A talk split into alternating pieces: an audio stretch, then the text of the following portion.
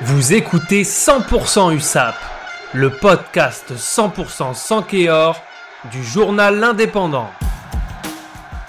Trop nul pour prétendre à quelque chose, ça a été les premiers mots de Patrick Arletaz hier soir en conférence de presse d'après-match. Hier soir au stade Jean Mermoz de Rouen, les Catalans de l'USAP se sont inclinés 31 à 17 avec une équipe largement remaniée, les Sankéors se présentaient avec Lotrian, Gély, Alakonuka, Laboutelet, Roussel, Mahafou, Karl Château, Brazo, Tom et Cochard, Ben Volavola, Dubois, Tomo Epo, Dugivalou, Lucas et Farnou. Catastrophique en début de match, l'équipe du trio Arletas Bastide Freshwater n'avait ni les armes ni les joueurs pour relever la tête face à une équipe de Rouen qui avait besoin impérativement de gagner pour se sauver.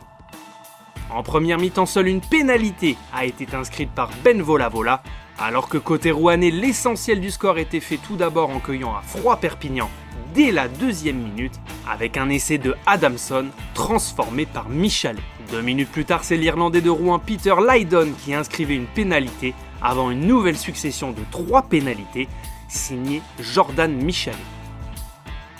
Indigne de son statut de leader, l'USAP est passé au travers, bien qu'elle ait relevé un peu la tête avec deux essais transformés en seconde période, mais le match était malheureusement plié d'avance. Les Catalans ont été indisciplinés, concédant au total 8 pénalités. Pour Tom et Cochard, le demi-mêlée de l'USAP, il faut vite passer à autre chose après ce match honteux. Autre chose, ce sera la réception lors de la dernière journée de championnat de Vannes qui a essuyé hier sa première défaite de la saison à domicile. L'USAP est toujours leader, mais a concédé hier sa plus grosse défaite de la saison. Et ça, ça ne fait jamais plaisir. C'était 100% USAP, le podcast 100% sans Kéor, réalisé à partir des écrits de Eric Dubuis. Bonne journée à tous.